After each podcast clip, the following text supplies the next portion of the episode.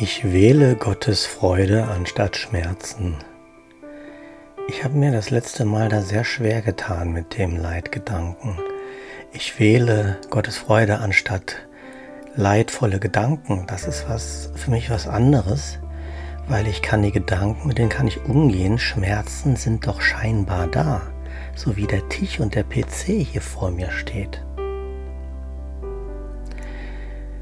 Nichtsdestotrotz heute, mein Körper ist gerade nicht ganz so fit und ich habe das intensiv angewandt und immer gesagt, nein, ich sage jetzt nein zu den Schmerzen.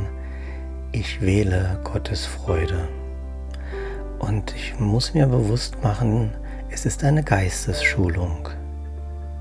Und so können wir uns entscheiden zu erkennen, dass Gott Freude ist dass die Wahrnehmung Schmerz nicht existiert, das ist eine Illusion. Und das wählen wir heute. Wie ist es bei dir? Hast du gerade Schmerzen?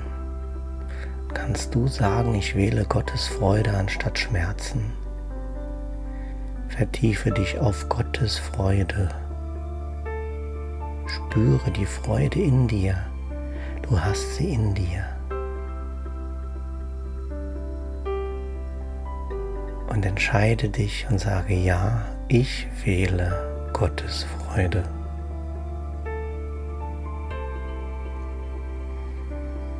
Und nutze den kleinsten Funken von Gottes Freude, um ihn auszudehnen, um ihn stärker zu spüren und ihn stärker zu erkennen.